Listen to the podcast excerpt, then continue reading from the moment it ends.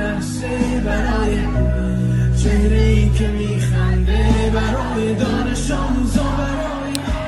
C'est une euh, marée humaine de plus de 80 000 manifestants qui, euh, ce samedi à Berlin, a apporté euh, son soutien aux femmes iraniennes qui, depuis six semaines, et la mort de la jeune Massa Amini, dans des circonstances sombres, vous le savez, crient leur colère face à un régime qui, depuis plus de 40 ans, restreint leurs droits de manière drastique et en appliquant la charia. Après la coupure des principaux réseaux sociaux par le régime des Mollahs, peu d'informations nous parviennent sur l'ampleur de la mobilisation en Iran. Le mouvement peut-il euh, s'étendre à, toute la société iranienne Est-ce une révolte ou une révolution? Le régime des Mollahs est-il euh, sur le point de céder? Euh, Quel rôle peut jouer la communauté internationale? Autant de questions que nous allons poser à nos deux invités, deux femmes.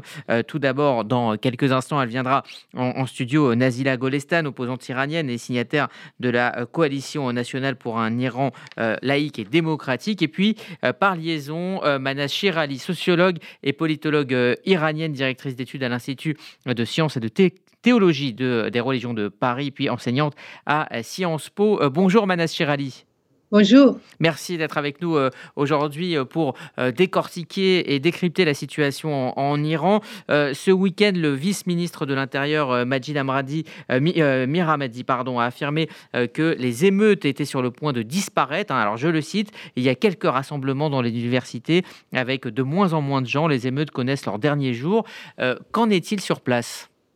Bon, ce monsieur, il prend son désir pour la réalité. Le fait est que les Iraniens ne décolèrent pas, ils sont furieux et on n'a jamais vu des mouvements sociaux à cette échelle-là en Iran.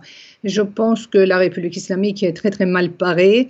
Elle a du mal à calmer la société, mais avec les euh, affirmations arbitraires de ce genre que c'est fini, le mouvement est terminé, ils se calment eux-mêmes, mais ils n'arrivent pas à calmer la société parce que aucune des demandes de, des manifestants n'a été répondue. Ils n'ont même pas dénié de négocier avec la société. La relation entre le pouvoir et la société est complètement coupée.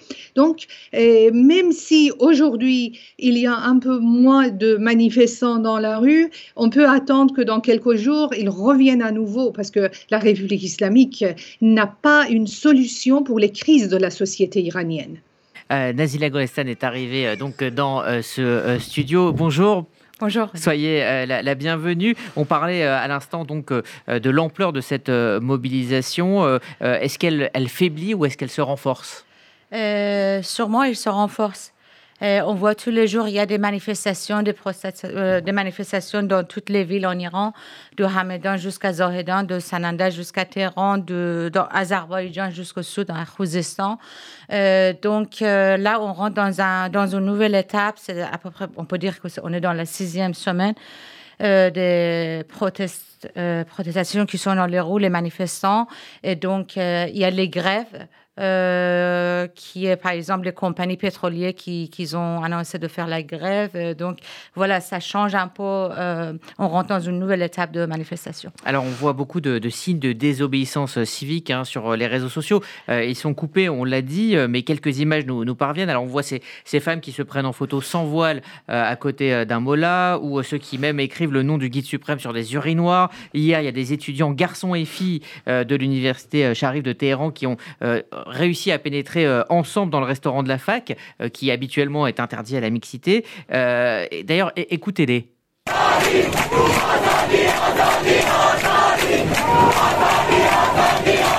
Voilà, ça c'était hier à Téhéran. Sur cette antenne vendredi, Nasser Etemadi, qui est journaliste à RFI, disait que on est arrivé à un point de non-retour et que le régime ne pouvait plus gouverner comme avant, que quoi qu'il arrive, il ne pourrait plus gouverner comme avant. Est-ce que c'est votre sentiment? Ah oui, c'est sûr et certain. Là, on est en train de traverser une phase de renaissance dans la société iranienne. C'est une renaissance profonde. On voit les hommes. À ma génération, quand on se protestait, euh, il y avait une minorité, vraiment une minorité des hommes qui nous soutenaient.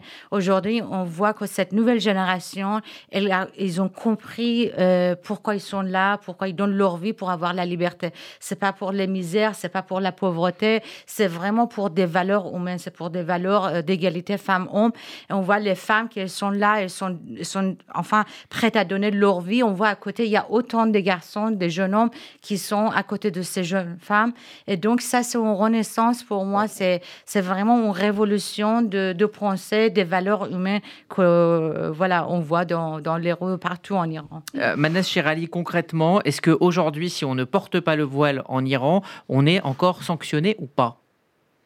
Écoutez, aujourd'hui, le régime a du mal à faire respecter ces lois moyenâgeuses aussi rigoureusement qu'avant parce qu'il y a un mouvement social extrêmement important qui est dans ce pays. Mais si demain il va faire la même chose qu'hier, oui, bien sûr, c'est un régime qui ne sait rester en place que par la répression et par la terreur. Aujourd'hui, peut-être la terreur s'est amoindrie à cause de cette vague immense des Iraniens qui sont dans la rue, mais si cette vague se calme, demain on peut compter sur le régime de reprendre la terreur et la répression et l'imposer avec force sur la société. Alors, beaucoup euh, sur place disent justement que la plupart des Iraniens observent ce mouvement sans pour autant euh, y prendre part. Euh, on a du mal, vu de France, à, mesurer l'ampleur de cette mobilisation Nazila Golestan. Oui, bien sûr. Malheureusement, on est face à un silence, euh, à mon avis, surtout dans l'Europe et euh, euh, enfin de la part des États-Unis. Et on ne voit pas que les médias, ils n'essayent pas de vraiment donner l'ampleur de cette révolte qui sont les jeunes, la jeunesse qui sont dans les roues en Iran. Mais ce qui est sûr, c'est que ça va continuer cette, cette révolte. Euh, en Iran. Et euh, c'est ce qu'on demande justement, c'est qu'on euh, on soit leur voix ici. C'est pas juste pour condamner, par exemple, le comportement brutal du régime. C'est vraiment être ferme diplomatiquement vis-à-vis -vis à ce régime brutal. Alors, il y a le monde euh, étudiant, on vient d'en parler. Il y a un syndicat même euh, d'enseignants qui a appelé euh, hier à la grève nationale dans, le pays pour aujourd'hui pour dénoncer la, la répression. Mais est-ce que justement d'autres secteurs de la société iranienne entrent dans le mouvement? Bien sûr. Euh, bah, déjà, les enseignants sont très importants en Iran. Il y a les syndicats des ouvriers, il y a des pétroliers qui, qui sont vraiment une industrie très importante parce que c'est cette industrie qui, euh, qui enrichit le régime financièrement et surtout la société civile, les universitaires, les écoliers. On a vu les, vidéos des lycéens qui sont, qui sont là, qui font des manifestations. Euh, bien sûr, ça prend l'ampleur dans toutes les couches sociales en Iran. Et là, hier, par exemple, ils ont encore, il y avait des manifestations dans l'université à Hamedan.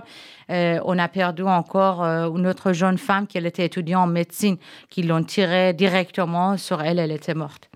Euh, quels sont les, secteurs clés, Manas Shirali, qui pourraient faire basculer l'économie et la société iranienne? On, parlait notamment du pétrole. Écoutez, l'économie ne fonctionne plus. Ça fait maintenant des mois, voire plus d'un an que l'économie iranienne est complètement paralysée. Donc, euh, le secteur économique qui peut basculer, euh, la situation, euh, je ne connais pas parce que l'économie est moribonde, l'économie est morte dans ce pays. Mais évidemment, la l'industrie pétrolière a toujours été très importante dans ce pays, mais avec les embargos, avec la situation qui se passe aujourd'hui en Iran, mais je pense que la seule chose qui peut basculer ce régime, c'est la décision de la communauté internationale de ne pas euh, traiter ce régime comme un régime normal. La République islamique, les dirigeants de la République islamique sont aujourd'hui en place parce qu'ils tuent leurs propres ressortissants. Ça doit être interdit. La communauté internationale est responsable face à ce massacre elle doit réagir. Elle ne peut pas rester aussi silencieuse qu'elle est maintenant. Alors c'est vrai qu'il faut dire qu'en toile de fond, il y a ces négociations sur le nucléaire euh, euh, iranien. Est-ce que euh, cela peut expliquer cette, cette frilosité ou même ce silence de la communauté internationale qui, qui, hésite à clairement soutenir le, mouvement de, de révolte C'est vraiment, des fois j'ai honte de répéter sur, cette, sur ce sujet. À chaque fois qu'on évoque ce sujet avec des, enfin, des autorités américaines ou soit européens, ils nous, ils nous donnent toujours des ils nous prennent comme par exemple des gens qu'on ne comprend rien. Et donc, cette négociation, continue à espérer qu'ils peuvent négocier avec ce régime, euh, ça légitimise le gouvernement, qui est un gouvernement qui est complètement aujourd'hui désapprouvé par, par les gens dans la rue en Iran. Et donc, euh, à mon avis, ils sont vraiment complices dans, cette, euh, dans ce massacre. Dans ce comportement brutal vis-à-vis un peuple qui sont là pour nos valeurs en France, pour nos valeurs humaines. Ce que les Occidentaux, ils ont, ils ont payé très cher pour les avoir. Donc, il faut vraiment c'est ce qu'on demande comment ils ont, en fait, ils ont fait vis-à-vis de la Russie après l'invasion de l'Ukraine, ils ont expulsé les ambassadeurs, ils ont, voilà, c'est la seule chose qu'ils peuvent faire, au moins en Europe, c'est d'expulser les ambassadeurs iraniens ou fermer les ambassades, euh, de céder la négociation avec l'Iran. Euh, il y a beaucoup de choses à faire. Pourquoi, par exemple, je ne sais pas, euh, monsieur le maire de deuxième arrondissement de Téhéran, il doit vivre à Paris tranquillement. Comment ils font pour ramener leur d'argent ici, vivre tranquillement, tandis que la jeunesse, ils sont en train de d'être tués euh, tous les jours, tous les jours. Euh, pourquoi euh, ces sanctions ne sont-elles pas prises, Manas Shirali?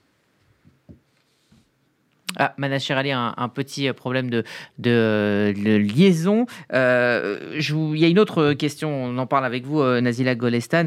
cette, cette question, c'est de savoir si on est face à une révolte ou à une révolution. Euh, euh, les, Iraniens qui là-bas se, battent euh, disent ce n'est pas une révolte, c'est la révolution.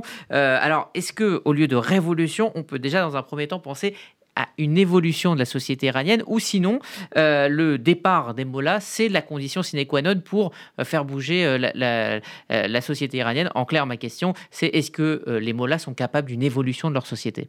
Les moulins, pas du tout. C'est comme, comme ça qu'on a eu la laïcité en France. Euh, c'est sûr que là, là, les gens euh, dans les rues, ils, ils, crient le slogan on ne veut plus le gouvernement théocratique. Je pense que tout est dit dans la société. C'est un révolutionnaire qui a évolué. Après 43 ans, les gens, ils savent que c'est un danger quand la religion ou l'idéologie, ils rentrent dans la politique. Donc, euh, je reviens à votre question. pourquoi ils continuent à négocier avec l'Iran Je pense qu'on n'a plus de femmes ou des hommes en premier temps euh, courageux dans le système euh, politique en Europe. Et euh, ce que je réclame, je demande, c'est que voilà, les chefs d'État en France et dans tous les pays démocratiques soient à l'auteur de la courage qu'ils ont les femmes en Iran. Merci euh, à vous, euh, Nazila Golestan, d'avoir euh, donc pris le temps d'être venu sur dans ce studio pour évoluer, évoquer la situation. Et on remercie également Manaz Shirali, sociologue et politologue iranienne, de nous avoir éclairé.